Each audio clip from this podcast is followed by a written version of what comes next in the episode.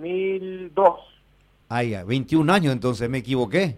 Sí, 2000, enero del 2002. Diciembre del 2001 estaba haciendo mi contrato con Horacio, ahí en Libertad, y temporada enero del 2022. Eh, enero del 2002. Enero 2002. Entonces, 21 años que tengo el honor, el placer de conocerle a este caballero del fútbol, que es el Tata Martino. Ya sabes, estoy aquí con Jotita Bernabé, con el profe Benicio, con Juan José. que... grande a los dos. Bueno, a, eh, todos. yo sé, yo sé, eh, profe. Bueno, queríamos hablar contigo, este, saber un poco eh, tantas cosas de una persona muy, muy apegada al afecto de la gente que estamos en el fútbol, que ¿cómo haces el balance de, de tu Copa del Mundo, de lo, de lo que fue el Mundial este, para ti, Gerardo? Bueno, primero el, honor de haber podido este, estar al frente de, una selección como, como la mexicana, eh, de haber podido jugar una eliminatoria diferente a la que me había tocado aquí en, Sudamérica, eh, de poder haber accedido al Mundial y de poder haber competido, ¿no? Eh, después creo que competimos bien, los tres partidos los, competimos muy bien. Creo que no alcanzamos nuestro mejor nivel eh, y hablo de los dos primeros años, pero sí este, estuvimos muy mejorados respecto al último año, sobre todo al tiempo de eliminatoria. Eh, entiendo yo que debimos haber clasificado segundos en el grupo. Eh, y los resultados fueron, si uno no, no, no estaría adentro, serían los lógicos, ¿no? Un empate con el con el que vos peleás el, segundo lugar, la posible derrota con quien después fue el campeón del mundo y, y ganar el, el, partido con, con Arabia. Eso a y después en la primera fecha Argentina perdió con Arabia y, y eso es, es lo que tiene el fútbol.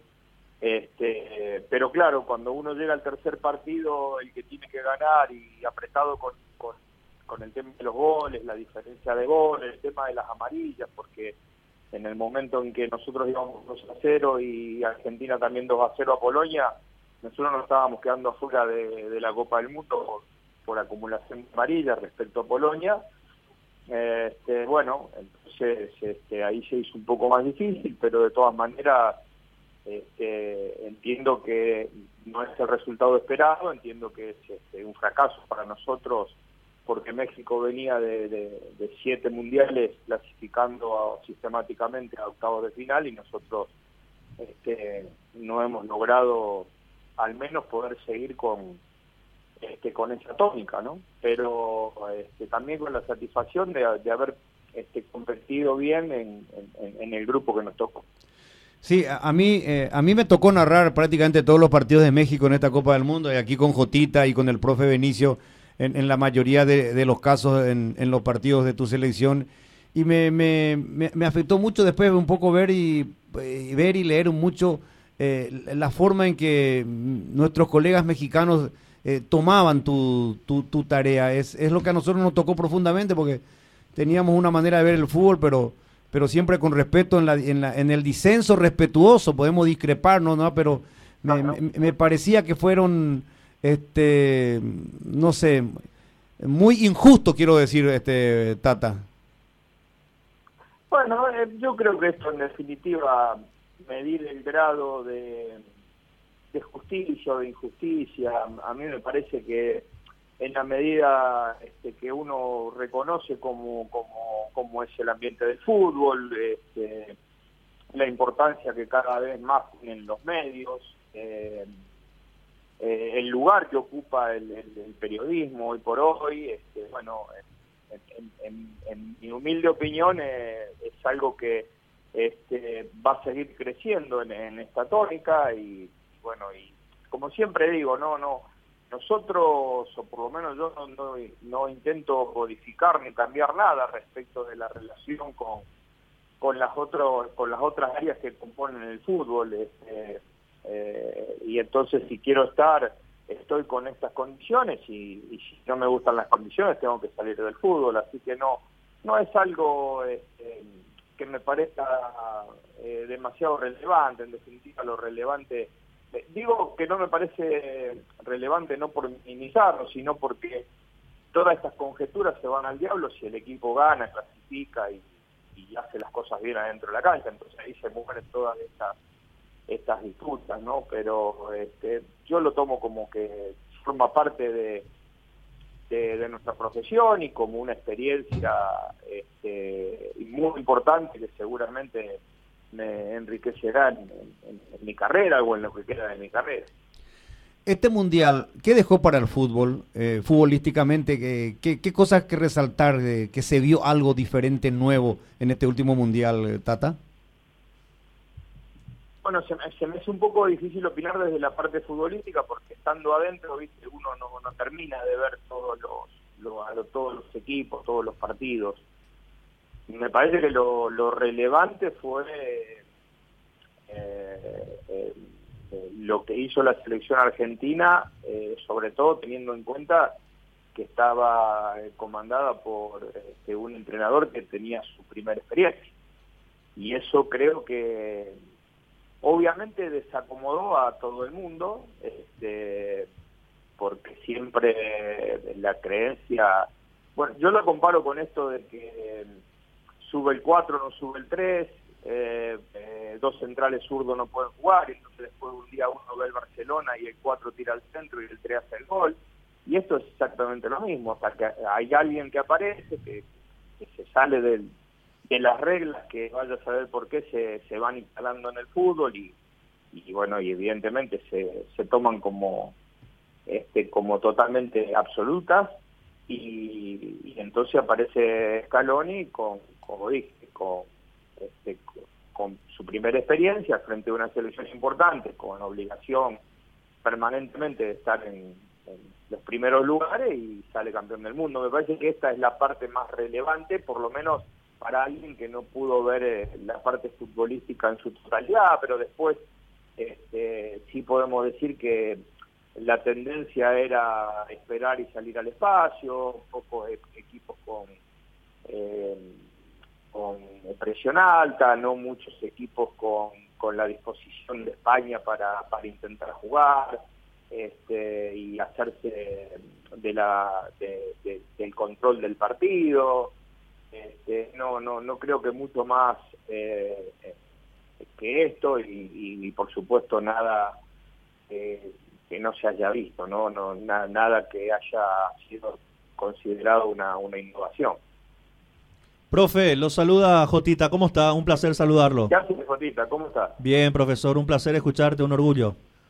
Bueno, gracias, gracias. Abrazo grande como siempre. Gracias, profe. Eh, también hemos observado eh, que hay selecciones y hay fútbol que se han equiparado para arriba, al caso de Marruecos, eh, ese orden, la disciplina táctica, el despliegue, Arabia lo que mostró contra Argentina también y otras selecciones que eh, han demostrado que el fútbol se va emparejando para arriba, profe, en líneas generales, viendo única y exclusivamente el resultado que ha dejado esta Copa del Mundo, entendiendo que cuando uno es seleccionador de un país está mucho más enfocado en lo suyo y en los rivales que se vienen.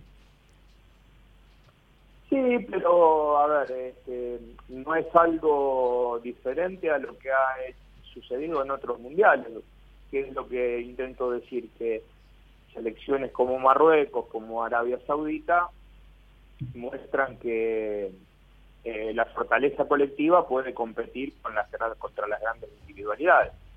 Eh, obviamente tenés que tener eh, una perfección de funcionamiento como para poder trascender en una Copa del Mundo, y eso me parece que sucedió con, con Marruecos, sin olvidarnos que Marruecos tiene 7, 8, hasta 10 jugadores en la elite del fútbol mundial, ¿no?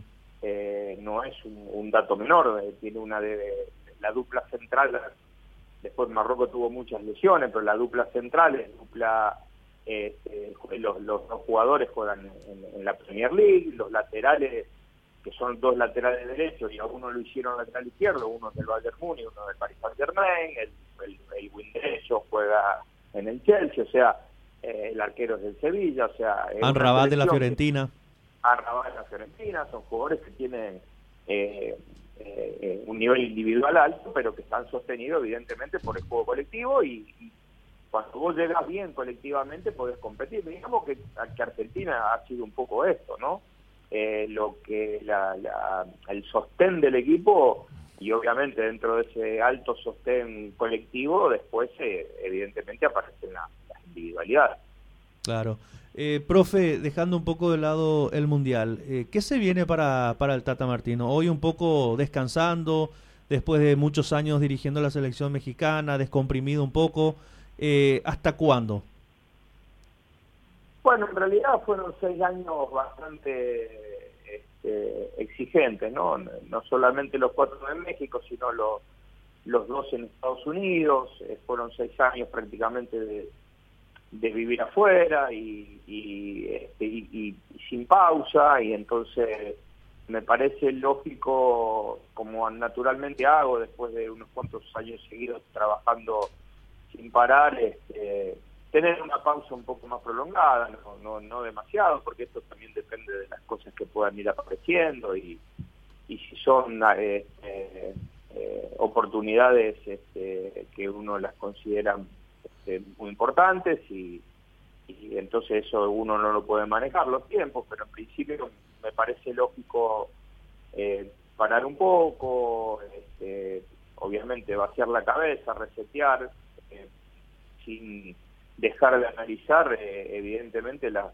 cosas que se hacen las que se hacen bien y las que se hacen mal. A mí me parece importante sobre todo porque valorizan el, el, trabajo que nosotros este, dejamos, la propuesta de trabajo, el hecho de trabajar a veces sin este, sin descanso y, salir de un lugar e inmediatamente entrar en otro, es como que eh, la imagen que queda es como que uno no termina de valorar el trabajo que ha dejado. ¿no? Y como yo he valorado mucho a Santa y he valorado mucho la selección de México, me parece oportuno eh, parar un poco la pelota, analizar. Este, y, bueno, y, cuando este, uno hace las conclusiones y el análisis lógico, bueno, resetear un poco la cabeza para, para estar listo y comenzar de nuevo. ¿Le gustaría, se ve, en un mediano, corto o largo plazo, eh, un retorno del Tata Martino al fútbol paraguayo? No hablo solamente de selección, hablo de, algún equipo. No, eh, no, no, no, no, no, no, no es algo que que pueda tener una respuesta eh, pensada o analizada, la verdad que no. Eh, es, yo decía hace poco, hace una semana, eh, alguien me preguntó y digo, es la primera vez que que termino de trabajar y no tengo un plan. Y está bueno, he cumplido durante el Mundial 60 años y está bueno no tener un plan y un poco dejar que el fútbol te sorprenda con, lo que pueda venir. Tata, un gusto saludarte de la distancia tanto tiempo. ¿Cómo estás? Benicio te Benicio, ¿cómo le va? ¿Cómo andas? Bien, un gusto. ¿Cómo anda usted? Un placer. me alegro mucho. De, de un tiempo a esta parte entiendo que esta industria sin chimenea más lucrativa es el fútbol. ¿Por qué se convirtió en eso, Tata? Si es que estás de acuerdo con esa idea. En México, que es un poco, este, se, nota demasiado el negocio, digamos, eh, yo siempre decía lo mismo. Eh, yo no estoy en contra del negocio, no podría estarlo, porque, porque del negocio cobramos nosotros, vivimos nosotros. Claro. Sin el negocio, los que participamos del fútbol no podríamos este, subsistir. Pero la realidad es que a mí me gusta eh, algo mucho más equitativo, donde yo tenga la capacidad, siendo una persona que lo único que me interesa es el fútbol, eh, decía capacidad como para aceptar el negocio, cosa que desconozco y no sé ni por dónde va, este, pero entiendo que se necesita para que esto siga creciendo, eh, pero en un equilibrio justo para no dejar de lado la parte futbolística, el crecimiento de los chicos, el trabajo en divisiones menores, que el fútbol también tenga un plan.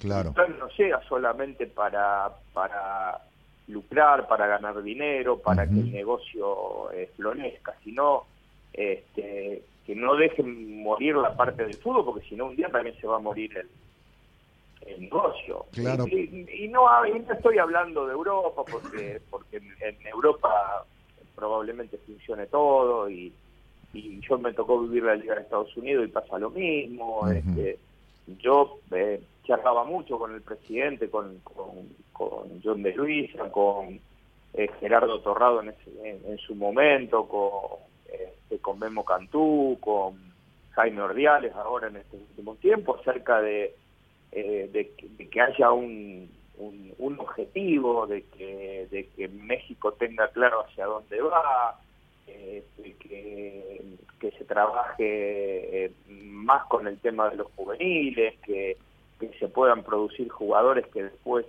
eh, sean transferidos al exterior y que puedan jugar en la liga del fútbol. En México pasa algo este, bastante particular, en- se dan ventas internas de club a club, eh, de a lo mejor de futbolistas que valen 8 o 10 millones de dólares, y es imposible que un futbolista en el mercado interno, yo no me imagino en el mercado argentino algo que obviamente no, no podría existir, pero si, si se diera, no imagino que un jugador valga 8 o 10 millones de dólares en el mercado interno y no tenga mercado internacional. Entiendo. Entonces, este, bueno, eh, me parece a mí que es un poco equilibrar la balanza, ¿no? Así Escuchar a la gente de fútbol y, y obviamente El escuchar al empresario que sabe del negocio, ¿no? Claro. Que no pierda la esencia por sobre todas las cosas, ¿no, Tata?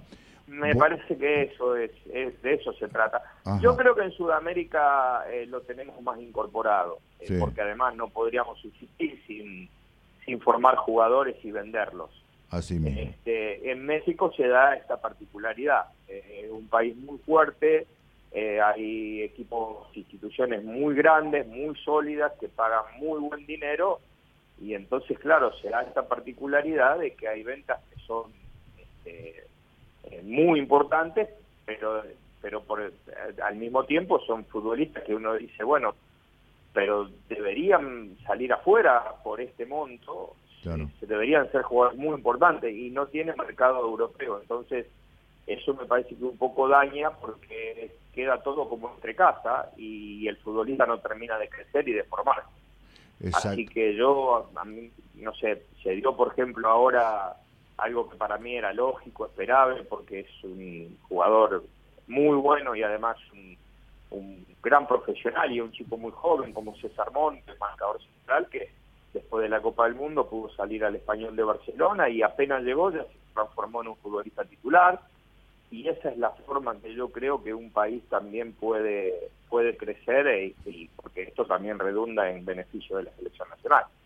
Lo último de mi parte, Tata, eh, vos sos de la línea de pensamiento de que hay una brecha muy importante todavía entre el fútbol de Europa, el fútbol de Sudamérica o, de Latinoamérica. Si comparamos la- las ligas entre sí, seguramente. Pero como los futbolistas de Sudamérica juegan todos allá, digamos que este, se desarrollan todos en el en el mismo ámbito.